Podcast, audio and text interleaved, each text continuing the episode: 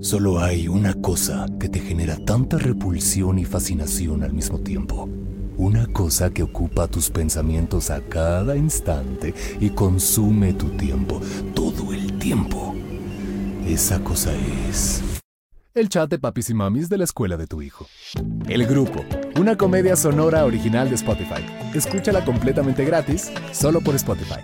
Yo creo que a todos nos ha salido ese comercial, los que a veces no podemos pagar premium, ¿verdad? que todavía no llega la quincena y bueno, toca el momento de escuchar Spotify de manera gratuita y nos hemos topado con ese comercial. Yo me acuerdo que justo ese comercial estaba yo entrenando y escuché y dije, no manches, es chant. what the fuck, what the fuck con eso.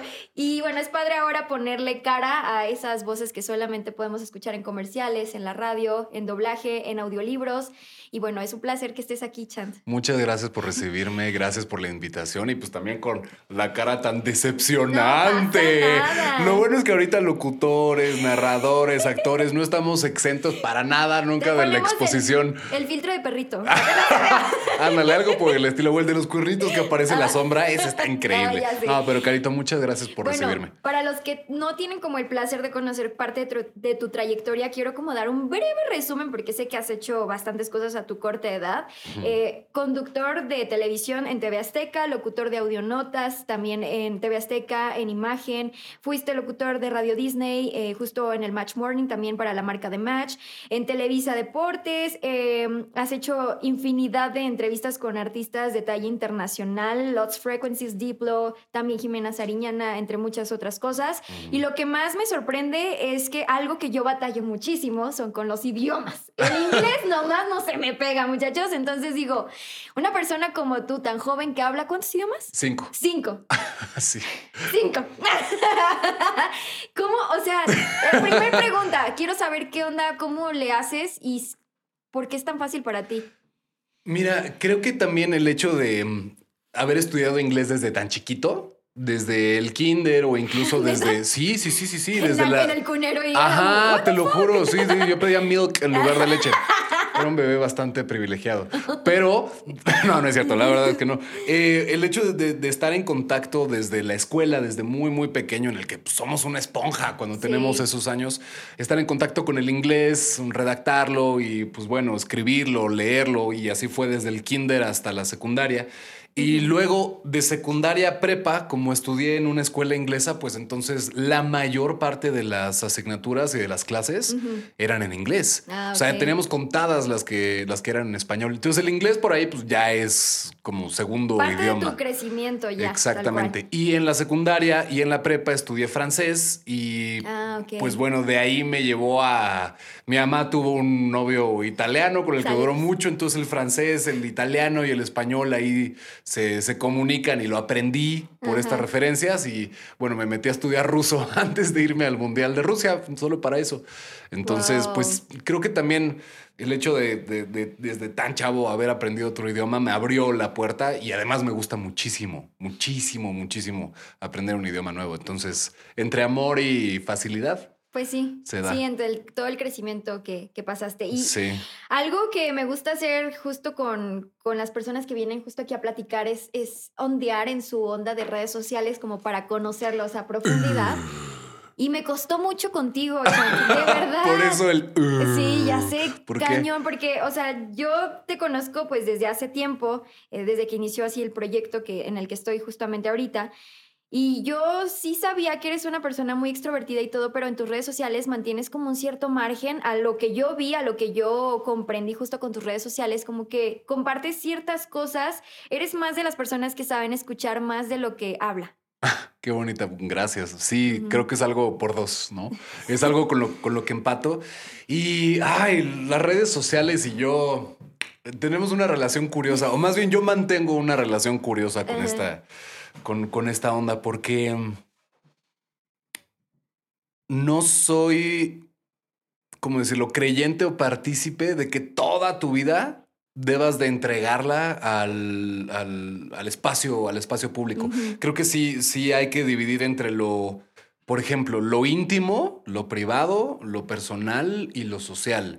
Creo que lo personal y ciertas cosas de la privacidad se alcanzan a colar en redes sociales, pero que ya esa sea la moneda de cambio para entonces yo tener eh, más seguidores o más fama o ser viral durante un ratito, como que prefiero, prefiero ahorrarme esas cosas. Y luego en redes sociales, la verdad es que te la pasas encabronado. Entonces, cerré Twitter, cerré Facebook, nada más uso Instagram, tengo LinkedIn porque ya casi tengo 30 años. A fuerza. Sí, entonces, eh, pues sí, no, no, no, no me, no me gusta abrirme del todo con este soy yo y miren cómo sufro y lo que me duele y mi comida. Prefiero conectar desde otra partes con, con, la gente que se toma la molestia de seguirme. Sí, y es curioso porque justo platicaba con otros invitados de este podcast que al contrario, algunos otros tratan de ser más fieles o más sinceros con todo, pero pues es cuestión de personalidades, ¿no? Justo. Y está, está muy cool, pues. Entonces me tocó así como investigar, indagar. Vi hasta en un perfil que tenías como un blog o algo así, hace mucho, en el 2016 o algo así. Ah, puede. Uh. Hice mi tarea, chavo. Órale, qué joya. Bueno, puede que haya sido un, un blog que, que, empecé a escribir durante la universidad para un, para un taller de. Bueno, no, para una clase de creatividad con un maestro que daba cine, que era una locura, que se llama Fernando. Saludos a Fernando. Sí, sí, saludotes, porque en verdad me abrió ese espectro y era un, un podcast de escritura erótica. Mm. Me, me, encantaba, me encantaba escribir y bajar mis fantasías y mis deseos sexuales y así. Bajarlos a, bajarlos a la pluma. Entonces, em, me acuerdo que nos dijo, si alguien me presenta un blog, entonces tiene 10 durante el bimestre. Dije, ah, ah perfecto. Entonces, pues ya dos piedras de un pájaro, ¿por qué no? Y pues escribía, escribía esa, ese tipo de, de literatura o ese tipo de ejercicios leyendo a George Bataille con la historia del ojo, se los recomiendo muchísimo. Ah, por cierto, Chant lee muchísimo. Es un es, una biblioteca andando. verdad, Es que es lo que más me gusta hacer, por eso también la facilidad con, los idiomas. Entonces, el, la historia del ojo de George Bataille, leer a George Bataille en general. Eh, también leía a Charles Bukowski, que es, es, una locura porque él sí es pelo, sangre, sudor, pero su historia es muy interesante. Entonces, pues me aventuraba a a escribir y encontrar una faceta diferente de mí. Y si nos, y si nos adentramos un poco más y regresamos un poco más al tiempo desde justamente ese, el de escribir ese blog y nos vamos justamente a ese momento de tu vida. ¡Uh, qué bonito! Ajá, mira, lo traigo por aquí impresa. ¡Ay, qué joya! Digo, para los que no están viendo esto y están escuchando, wow. descríbeles la fotografía, Chant. Pues miren, en medio, en medio de mi hermana y de mí, quienes tenemos 10 años y 8 respectivamente, Natalia, mi hermana de 8 y yo de 10. En medio de nosotros está un jovencísimo, pero jovencísimo talismán de los Pumas de la UNAM, el maravilloso Kikín Fonseca. Saludos. Cuando lo metían de cambio, clavaba como tres goles por cambio y ahorita está de comentarista con sus quiquinazos. Y pues yo creo que él tendría, era más chavo que yo en ese entonces. Eh, yo creo que habrá tenido 23 por ahí, 24 él, yo 10. Esto fue, iba en tercero de primaria porque ese día me salté la escuela para ir al ah. entrenamiento en el Estadio Olímpico Universitario en la Ciudad de México para ver a los Pumas. Y wow, no, qué maravilla. En ese entonces jugaba fútbol.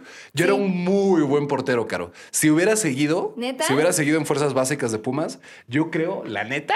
Que adiós a Memo. Ah, pero, o sea, mi nombre estaría inscrito ahí en el Estadio Azteca con los campeones sub-17, sería portero de los Pumas, no estaríamos sufriendo tanto, ya hubiéramos sido campeones seis veces, en fin. Entonces, tú a esa edad, ¿qué es lo que pensaba hacer de grande? Justo el fútbol. Portero. tu línea era el, deporte. Era mi línea el deporte, porque además, o sea, en ese entonces estaba bastante sobreestimulado. Bueno, no, muy estimulado porque hacía taekwondo, natación, gimnasia, fútbol. Entonces, la portería era lo que más me apasionaba. Despertaba, me despertaban o intentaban despertarme. A las seis y media me despertaba como a las siete.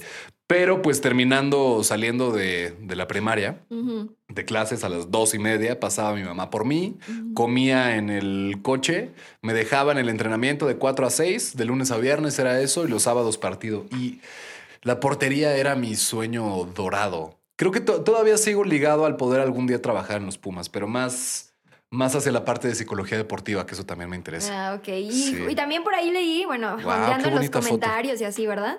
Creo que tu mamá fue la que puso ahí que esa camiseta que traes puesta te la había regalado Hugo, Hugo Sánchez, ¿no? sí. Y ya ves cómo es el señor que le encanta decir, soy Hugo Sánchez, ¿no?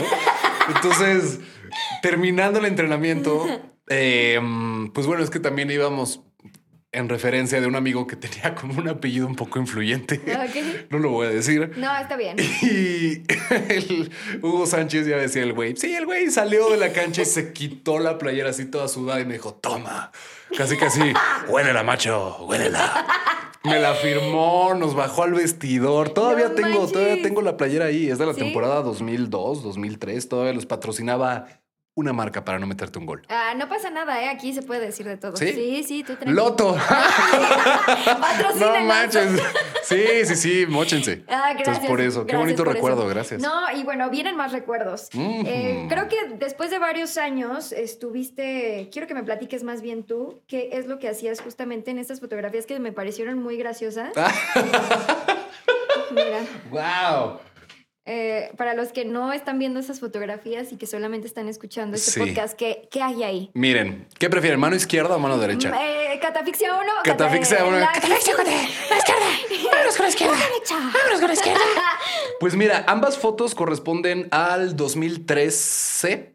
Sí, 2013, Sí, en mi último año de la prepa. abril 2013. Abril del 2013, ahí está. Iba en lo que se conoce en el Edron como Year 13, porque está asociado al, al bachillerato internacional y al sistema inglés la, la preparatoria, entonces Year 13 es sexto de prepa.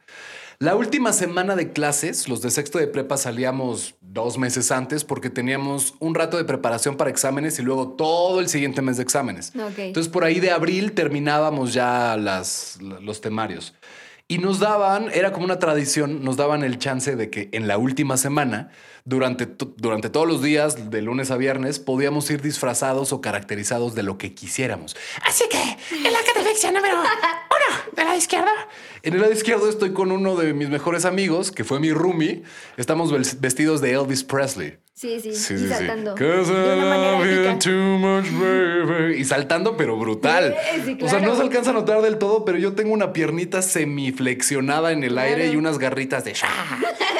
Y el otro güey trae una peluca, una capa y, pues bueno, hay decoraciones de estrellas. Y del, y del otro lado, en la catafixia número dos. Sí está muy. Somos también este imbécil y yo vestidos de íconos del tránsito. Uh Que comúnmente se encuentran aquí en la Ciudad de México, en el Exactamente, más seguido de lo que se debería, por cierto. Pero él está metido en un, en un bote que se les conocen como fantasmas, estos botes naranjas que se ponen para marcar boches. Ajá. Es que, digo, baches, más que conitos, estos son como para mm, desviar a los coches para ah, que ya. noten ah, que hay una construcción. Los grandotes, los tambos. Y no pusieron el grandote. Eh, es que el güey se metió en el grandote y se puso un cono encima, le recortó Ah, ya, ya. un hoyo a la altura de la cara y la nariz para que nada más se viera como antifaz.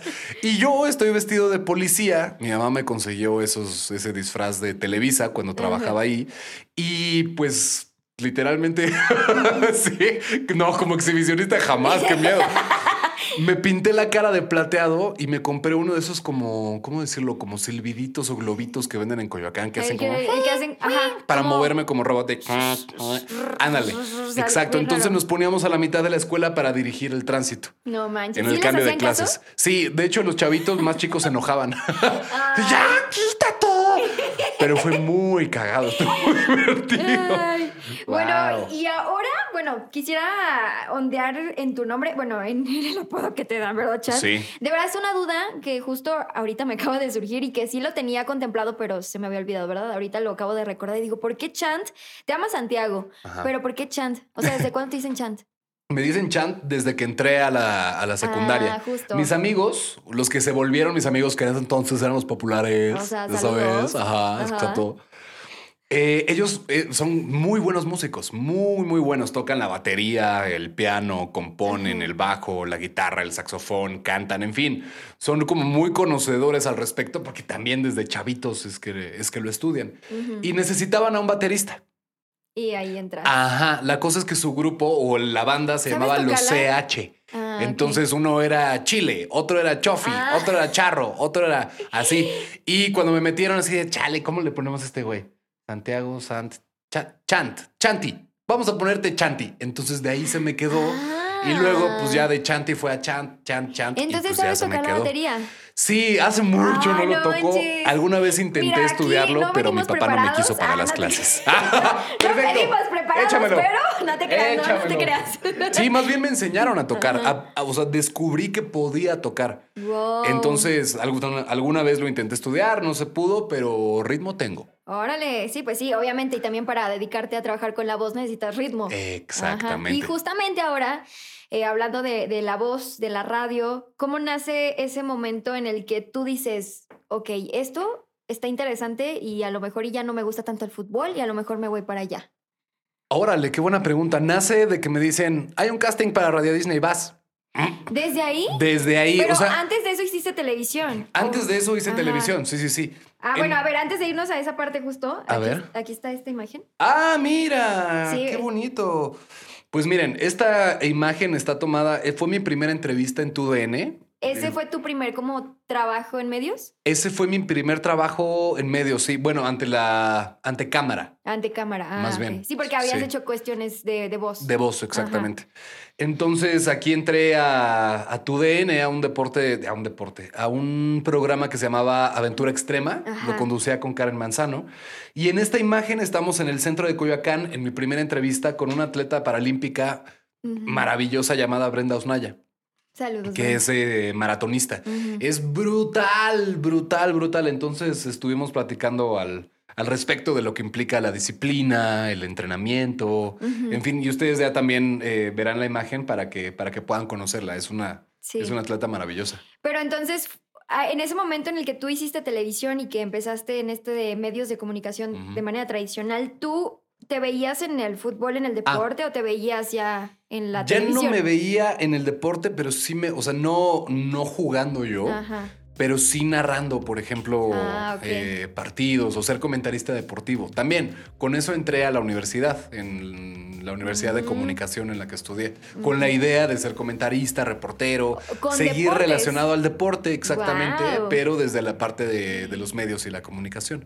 Y ya después de eso llega el casting para Radio Disney. Ya en la universidad, justo, yo tenía la idea de algún día hacer radio, más no era, no era el objetivo Ajá. principal. Y o- no tan o inicial. rápido. Y no tan rápido. Ajá. Entonces me acuerdo que me dicen en la universidad, hay un casting, eh, van a traer un casting de Radio Disney. Nuestro maestro de radio en ese entonces, que se me hacía muy curioso que le hablaba de tú a la clase, cuando éramos siete, entonces decía, tú vas a poder encontrar. Y entonces así de, güey, ¿a quién? Eh, sí, eh, sí. ¿A quién le habla? Lo hacen como para que llame la atención y tener la atención en clase, ¿no? Ahora que he tenido la oportunidad de, Sí. de impartir y Sí, compartir clases también, sirve cañón porque agarras también la Sí. atención de la persona. Y en Match alguna vez lo aplicamos en radio.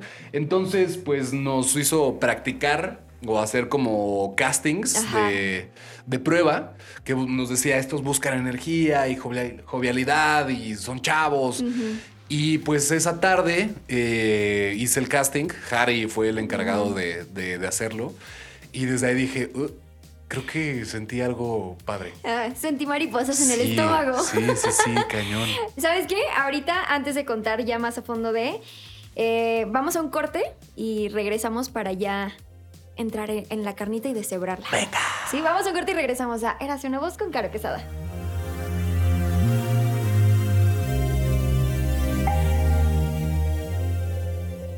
Gracias por continuar con nosotros. Yo soy Caro Quesada. Esto es Érase una voz y el día de hoy me acompaña Chant Padilla platicándonos acerca de su vida personal, profesional y de cómo es que la vida lo orilló a ser la voz quien es hoy y que lo escuchamos en muchos lugares y que justamente lo llegamos a escuchar y que muchos de ustedes también lo conocen justamente por eso, cuando llegó a Grupo Asira a Radio Disney. Un, un momento en el que pues estuvo muy, muy caótico, podría decirse, porque recuerdo que cuando yo te vi, que fui a mi capacitación, tú tenías apenas, yo creo, como dos, tres años, no recuerdo exactamente muy bien, fue en el 2018. Mm.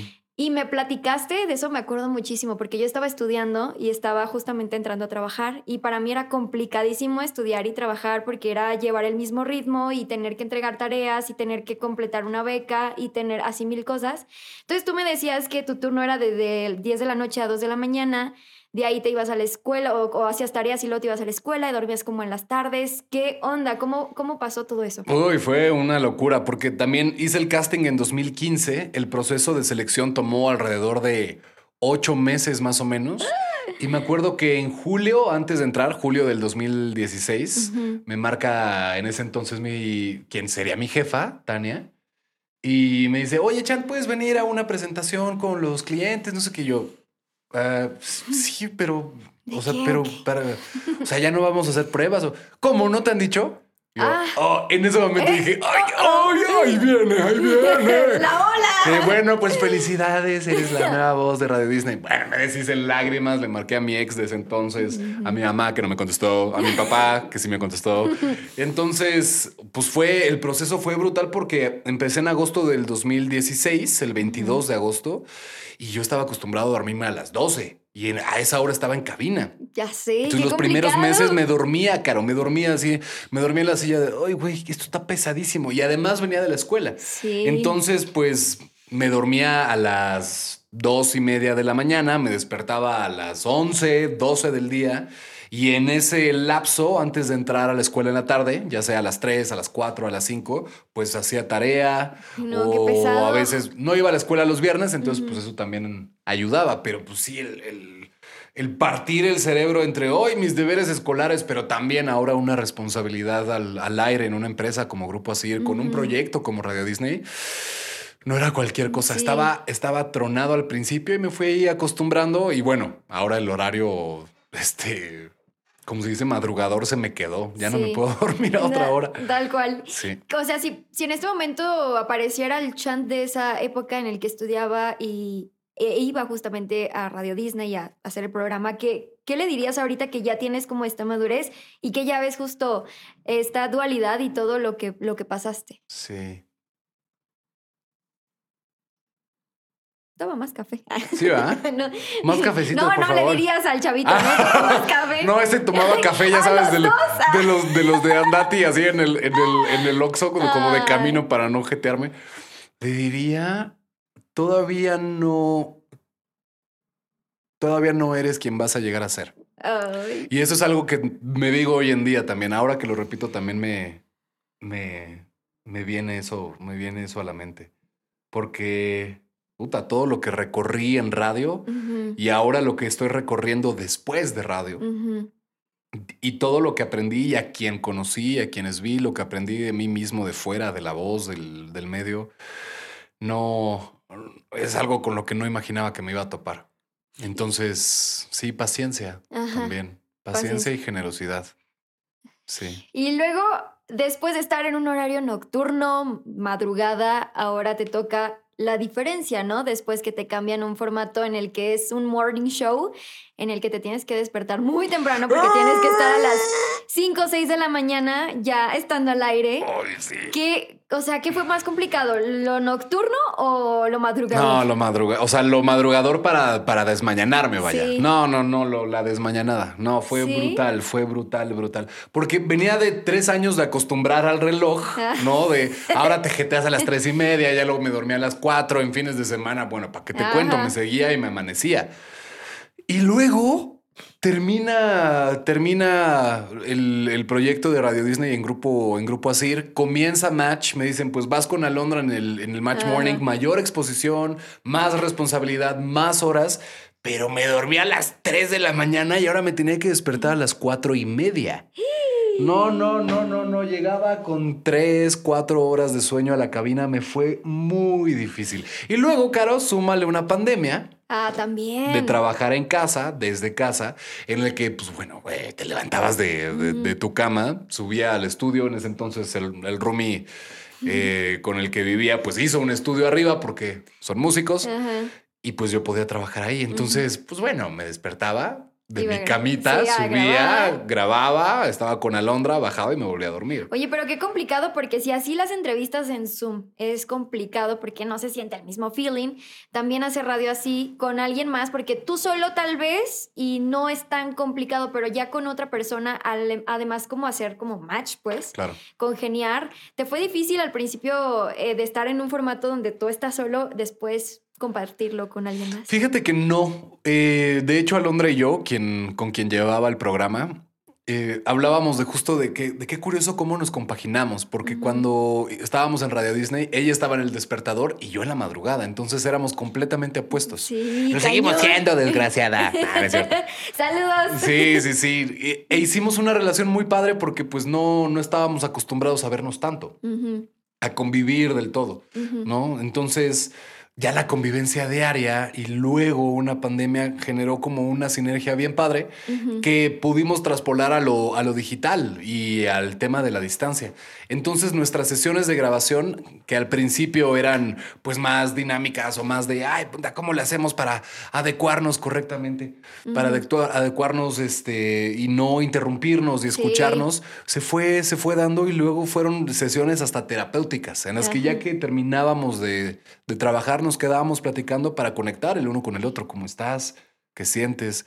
¿Cómo vas con tu mente, con tu espíritu, con la ansiedad, con el miedo? En fin, entonces se volvió como un espacio, como un templo, un espacio muy seguro para los dos y creo que esa misma sinergia que ya habíamos construido se nutrió todavía más a partir de, de la intimidad, vaya, o de la complicidad y eso se empezó a reflejar en el programa Sí, tal cañón, cual, cañón. cañón. La gente, gracias a, este trabajo, nos decía, es que siento que estoy ahí con ustedes, hacen que me ría, que me sienta más ligero, en fin, entonces el hecho de llevarnos bien y, y procurar esa química fue algo no que se puedes notó. mentirle a la gente la vibra. No, que- y la voz es chismosísima, Sí. entonces te das cuenta cuando alguien es- está cómodo o incómodo, o, O se llevan o no se llorar. llevan, o quien está ay, por quebrarse, por supuesto. Ajá, tal cual, Sí, sí, sí, sí. ¿Y crees que fue complicado o más fácil el hecho de cuando hacías radio tú solo a después que hiciste una dupla, el, el hecho de las entrevistas? O sea, Mm. porque es algo diferente, traes una energía distinta, una dinámica distinta.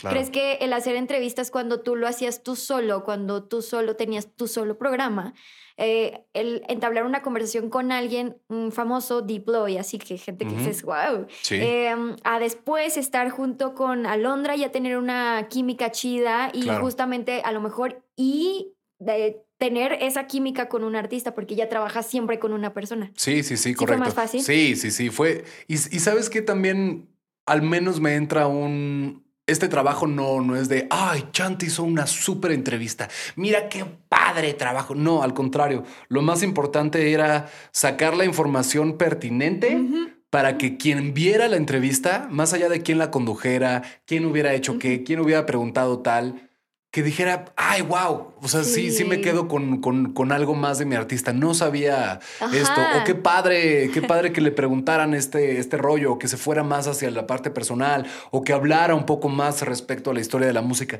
Entonces, nunca fue un, un- un tema de protagonismo y todo lo contrario. Si alguien conocía más de- del artista por interés mero. ¿no? Por placer, por que lo escucha en sus momentos de ocio, entonces nos sentábamos para, güey, se me ocurrió esto, ¿por qué no le preguntas por acá y yo lo abordo de este lado? Y también en una entrevista en conjunto, como no tienes tanto el control, vaya, es muy bonito ese espacio de incertidumbre en el cual sabes que algo puede eh, eh, decirse de, la, de otra forma como la tenías planeada y eso es una oportunidad para encontrarle otra, otro Sí. camino a la entrevista. Entonces, como atenerte a la sorpresa, Sí, vaya, y ser generoso con eso. Y tú preparas, te preparas obviamente. Es que conozco pues muchas personas que durante el camino, por ejemplo en Guadalajara, varios compañeros míos de, de la universidad que justamente hacían desde un examen, ¿no? Que hay un repaso rápido. Y yo soy súper clavada, o sea, literal, yo sé de que investigo, bueno, te, das- te darás cuenta con esta entrevista. Pues mira, hay fotos aquí en la superficie de la mesa. No, pero soy muy clavada con el rollo de la investigación porque para mí es algo muy importante. ¿Tú qué haces? Sí, sí, sí. Yo, o sea, lo primero que hago es cuando me dicen, ¿no? De, vas a entrevistar a, por ejemplo, en el caso de Katy Perry, lo primero Ah, que hacía qué era, buena entrevista. ¿qué está haciendo el artista en este momento? Ajá. O sea, en este momento de su vida, ¿en qué está? Era ¿Dónde mamá, ¿no? Estaba, ajá. Entonces, a partir de ahí, hablé con mi mamá, que es productora de televisión, y le dije, güey, tengo esta maravillosa oportunidad. Esta mujer está esperando a su hija. Me dijo, es un, es un gran es una gran puerta de entrada para abordar tu, tu entrevista desde ese El lado maternal. desde el lado emocional que se refleje en la música. O sea, cómo, y fue lo primero que le pregunté, le dije, my mama says que cuando estás embarazada te pones unos lentes o cuando tienes hijos, unos lentes de 3D con los, con los que ves una realidad alterna. Entonces, No. ¿cómo ha sido, le pregunté, tu, eh, este proceso de embarazo reflejado en tu música? Entonces, de ahí pude, pude Sí, conectar más que con el cual. artista, con la persona. Sí. Entonces, eso es lo primero que, Porque que- hasta que en su buscaba. cara se refleja la diferencia de cuando le está, oye, ¿y cómo te va en tu visita en México o algo así, no? Ya desde ahí se ve la mirada Claro. de algo de, ay, me agarraste Y fue en en curva. línea, y fue en línea. Ajá. Pero, por ejemplo, en, la- en los temas presenciales, pues lo primero que buscaba con los artistas era preguntarles cómo estás, cómo te ha ido hoy, estás cansado, Sí, ¿cómo te cansada. sientes? Porque vienen de un chingo de entrevistas Ah. con todas las disqueras, con influencers, con, no sé, con mi tía, ¿no?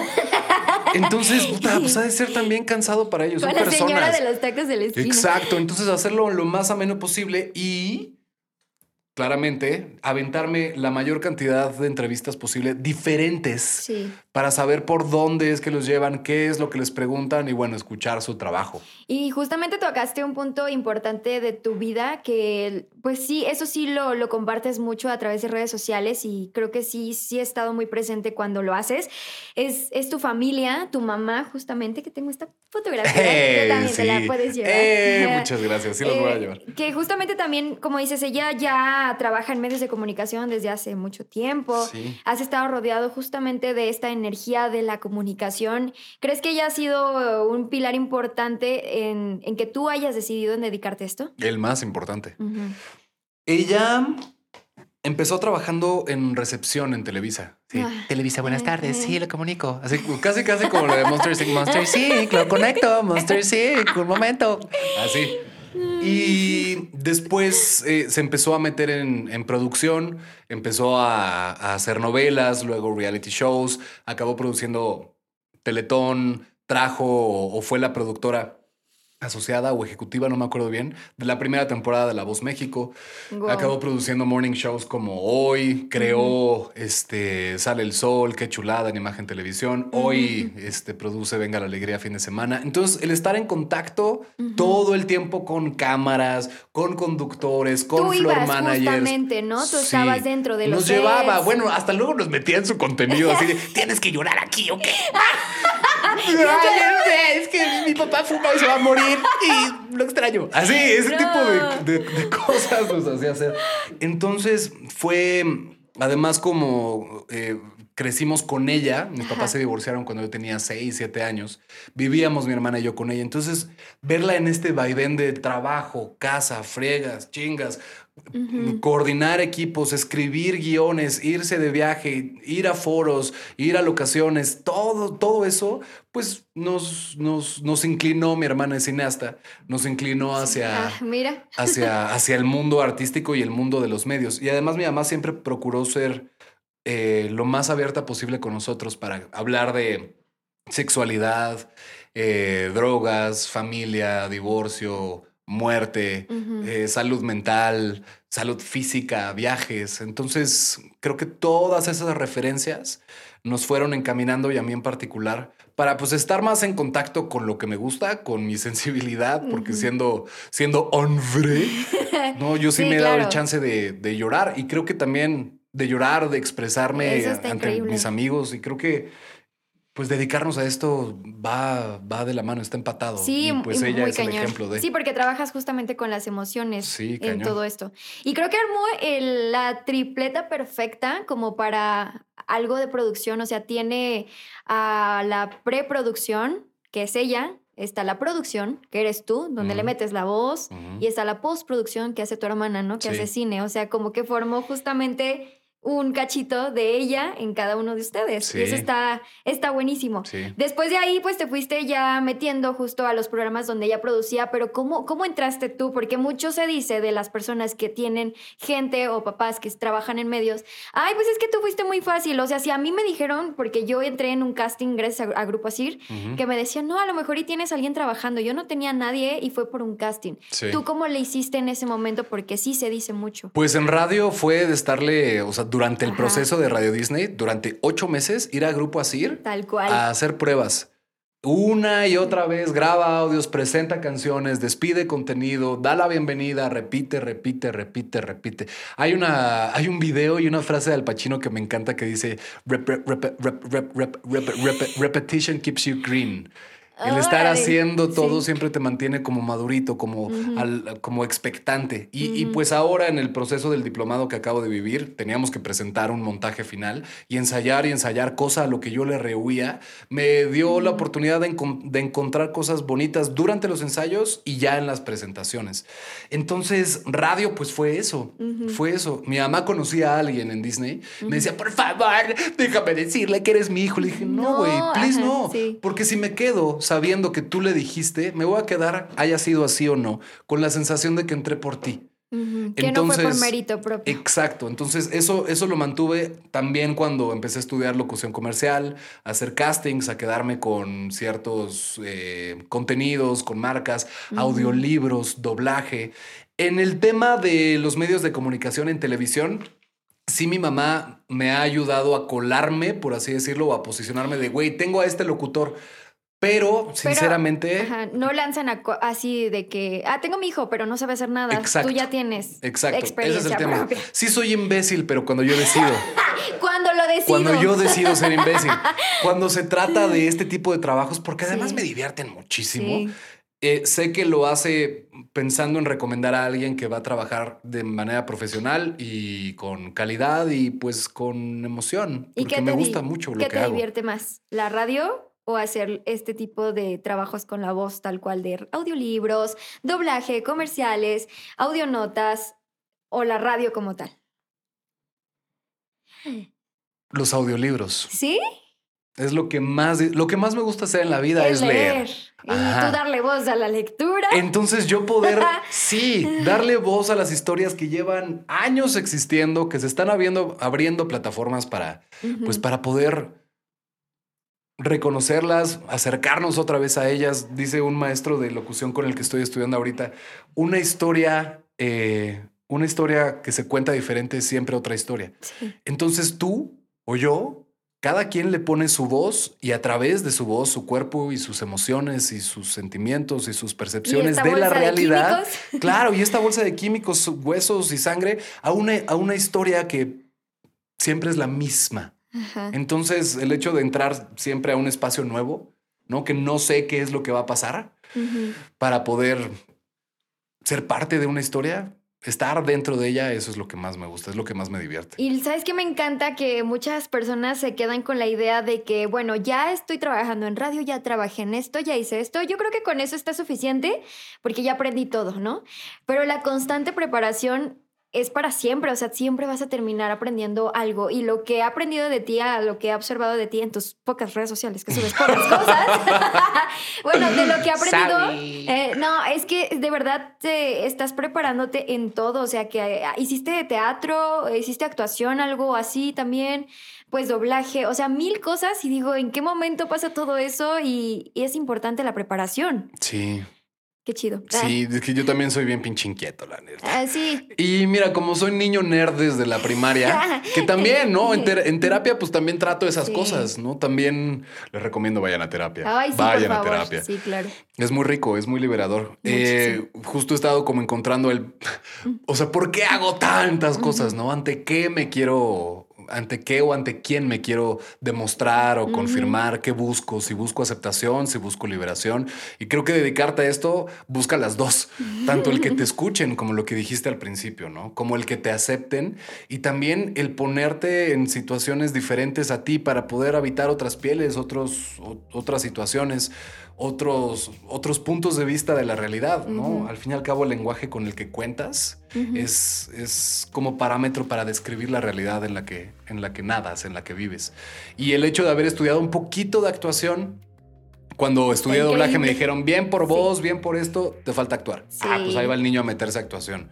Y luego me metí a otro cursillo de actuación más enfocado a teatro.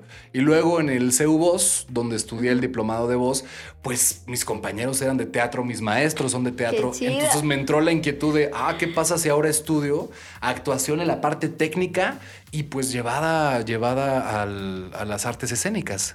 Y es que si te vas a dedicar todo el tiempo justo a trabajar con la voz, literalmente se necesita encontrar todas las partes de ti para poder transmitir, conocerte totalmente. Claro. Entonces está buenísimo. Vamos Sí. a ir a un corte, ya vamos a terminar justamente. Y tengo una dinámica muy divertida. Más Ya- te vale. Eh, sí, eh, has hecho doblaje y vamos a demostrarlo aquí, ¿verdad? Oh my Pero God. Quiero que mandes a un corte como lo haces comúnmente en radio, como lo hace Chant, el chico radial.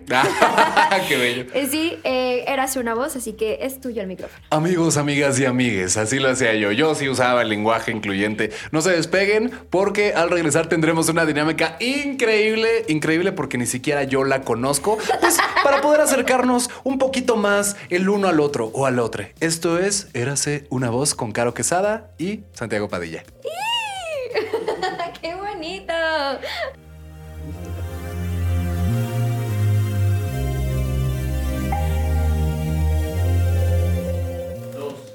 Gracias por seguir con nosotros. No sé si están en la cocina, manejando, donde sea que estén viendo esto. Esto es Érase una voz. Yo soy Caro Quesada. Me acompaña Santiago Padilla, Chant. El día de hoy, pues contándonos acerca de su vida profesional, personal y cómo su trabajo lo ha impulsado a llegar hasta lo que es ahora, esa voz que reconocemos en todos lados. Y justamente esa voz que a lo mejor y ahorita no vamos a conocer mucho porque le va a dar una pequeña caracterización. Vamos a hacer una dinámica de doblaje. Ya has hecho doblaje, ya has estudiado doblaje, entonces creo que va a ser muy cómodo para ti. Espero que lo disfrutes. Vamos a hacer una escena de la película Sing. Vas a hacer ahí un personaje. Entonces, Ah. ¿estás listo? Estoy listo. Muy bien, listo. Ahí vamos en 5, 4, 3, 2. a mi estilo.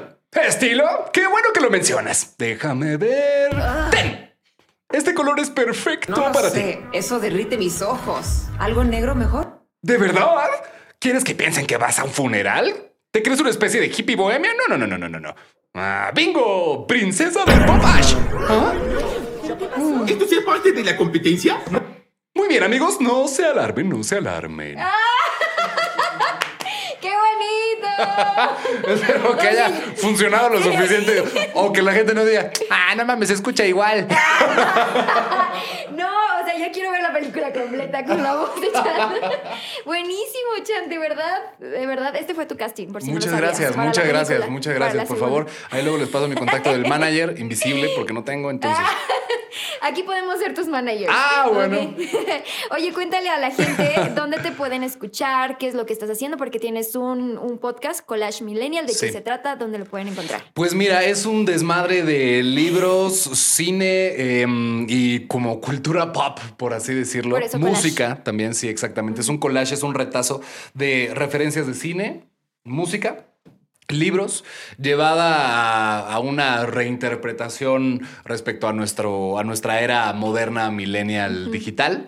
Eh, le estoy encont- he estado buscándole giro tras giro tras giro. Una vez más, como que digo, ay, ya me estanqué, a ver, ahora qué más hago. Y he estado experimentando con cositas como ChatGPT y así, entonces va, va, va por ahí. Eh, se llama Collage Millennial, está disponible en todas las plataformas, en todas las plataformas de audio. Pueden encontrar los audiolibros que he narrado en eh, plataformas como Storytel, Audible, Vic. También ahí escriben Santiago Padilla, narrador o, los O títulos que ahí aparecen. Exactamente. Y ahí, ahí aparezco. Pueden seguirme en Instagram porque Ajá. es lo único que tengo abierto. advierto. No van a encontrar mucho, Es pero... lo único que tengo abierto eh, en arroba, en arroba soy chant. Ok, pues muchas... rapidísimo, Sí, una más. sí, Eh. Los fines de semana, venga la alegría con las, las audionotas del, del Ah, programa. sí, es cierto. ¿A qué hora es el programa? Es de 9 de la mañana a 1 de la tarde, sábados sí. y domingos. Sábados y domingos, por si no tienen, así que la desvelada ni nada, que están tranquilos, a las 9 de la mañana se despiertan, prenden la tele y la voz de Chan. ¿Algo más que quieras agregar? Agradecerte, agradecerte eh, este espacio, agradecerte que me compartieras un poco de tu tiempo. y Ay, que no, al también contrario. nos permitas estos lugares para, para platicar y conocernos mejor. Sí. ¿no? Que no se quede nada más en un, ah, claro, Hola, es un adiós". amigo de toda la vida y pues bueno, nos hemos visto dos veces, ¿no? o sea, sí, creo que el hecho de poder escucharnos entre colegas y también que, que la bandita pueda pues escuchar un poco más de lo que hacemos, que no solo es leer bonito o tener Ajá. una voz linda, porque todas las voces son únicas. O que siempre estás de To- buenas. O que siempre estás de buenas y que no tienes ningún problema. Ajá. No, para nada. Tenemos un pedo como tú durante todos los días somos también un, un caos y un lío de emociones Sí. que este trabajo, al menos a mí, me ha permitido empezar a reconocerlas para ordenarlas y poder habitarlas y no, no juzgarme, no el juzgarme. poder de observación también, que es Sí, muy importante de para escucha transmitir. personal. Ujú, Sí, Tal exactamente. cual. Y antes de despedir todo oficialmente, traigo un pequeño detalle. Para los que no están viendo esto, es un llaverito de micrófono. ¡Ah, por si te hacía falta. Vamos Y si no, pues ahí, ahí lo ¡Qué tienes. belleza! Muchísimas gracias. ¡Qué No, joyita! para nada. Es más, la voy a poner de una vez en mis llaves que no sé. Aquí está. Ay, yo, los, los, los perdieron. ¡Oh, no! ¿Dónde están las llaves? gracias, de verdad. No, hombre. Bueno, ahorita lo pongo, pero aquí sí, está. no te preocupes. Muchas gracias por, por tu tiempo, porque sé que eres una persona ocupada. gracias por estar aquí compartiendo con nosotros y espero verte pronto. Ojalá que sí, Carito. Sí. Muchísimas gracias y mucho éxito. Gracias, y esto es Érase una voz. Yo soy Caro Quesada, Santiago Padilla el día de hoy, y nos vemos, escuchamos hasta próxima. Chao.